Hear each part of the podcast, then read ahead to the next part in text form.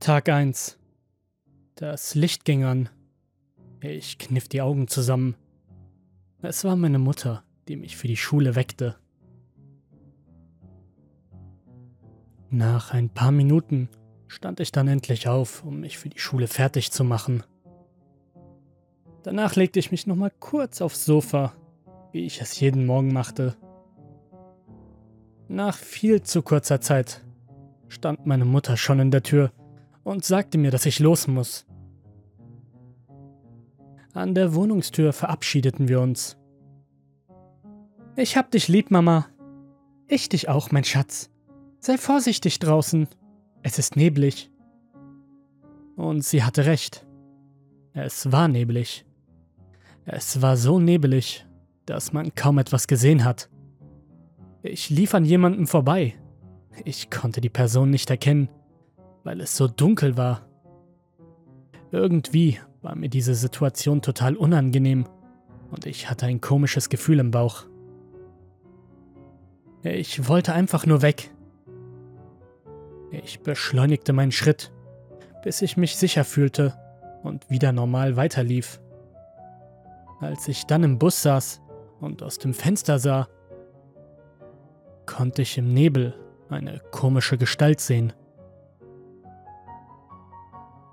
Tag 2 Ich war schon einige Minuten vorher munter, bevor meine Mutter mich wecken wollte.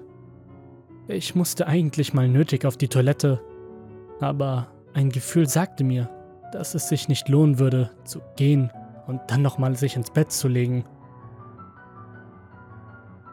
Mutter würde eh gleich im Zimmer stehen. Kurze Zeit später ging langsam die Tür auf und Mama kam herein. Schatz, aufstehen! Ich stand sofort auf, ging ins Bad, um erstmal die Toilette zu benutzen.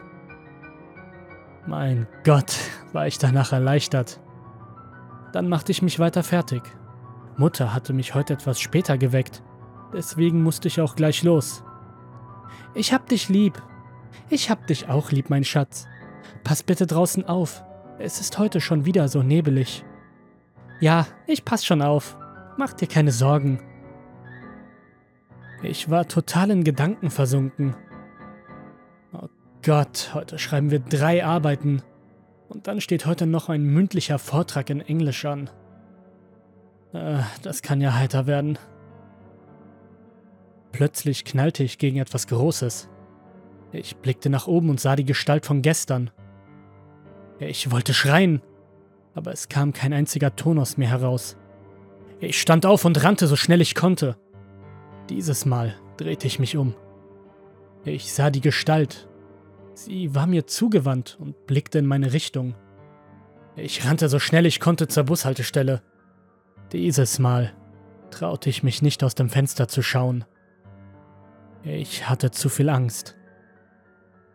Und dann fiel es mir ein. Ich wollte Mama davon erzählen, hatte es aber vergessen, weil sie Spätschicht hatte und deswegen nicht zu Hause war.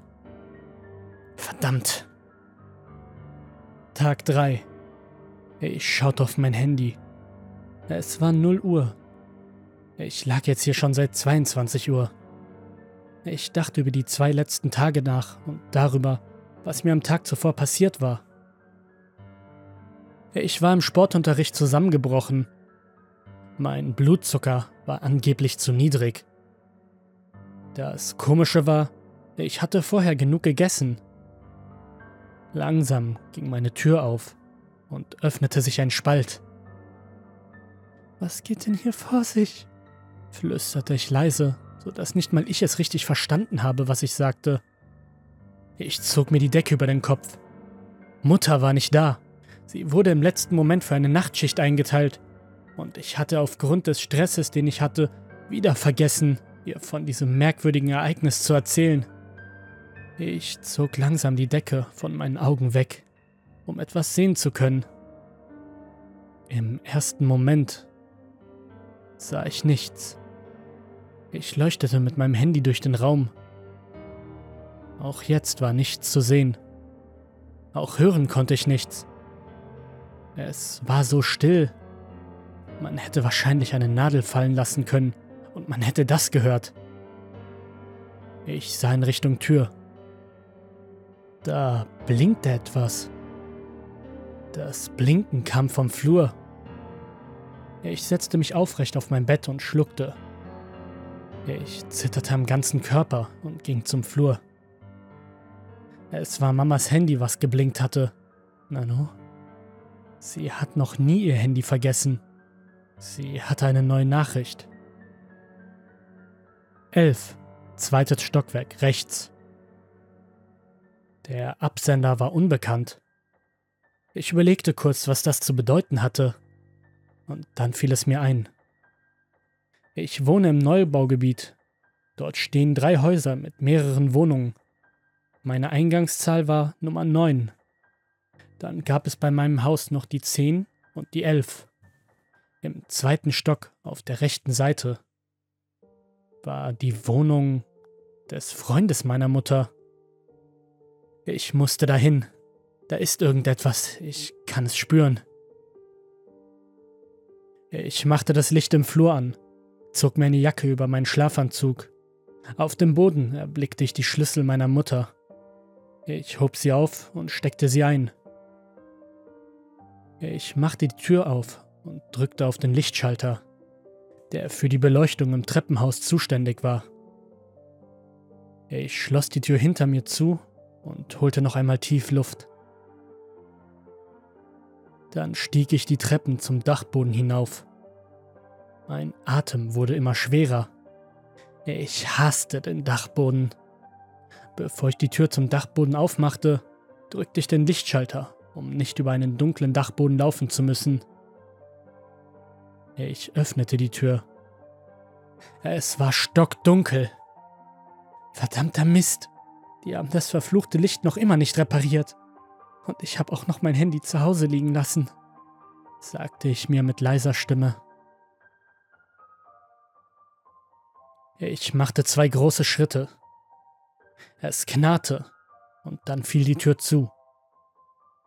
Es gab einen riesigen Knall und ich schrie und rannte so schnell ich konnte ans andere Ende. Ich machte die Tür hinter mir zu. Es ist nur eine verdammte Tür, es ist nur eine verdammte Tür gewesen, sagte ich zu mir, um mich zu beruhigen. Ich stieg langsam die Treppen zu seiner Wohnung hinab. Ich steckte den Schlüssel ins Schlüsselloch und drehte ihn um. Ich wollte endlich wissen, was mich erwartete. Ich betrat die Wohnung. Ich sah nach rechts in sein Wohnzimmer. Ich fing gleichzeitig an zu schreien und zu weinen.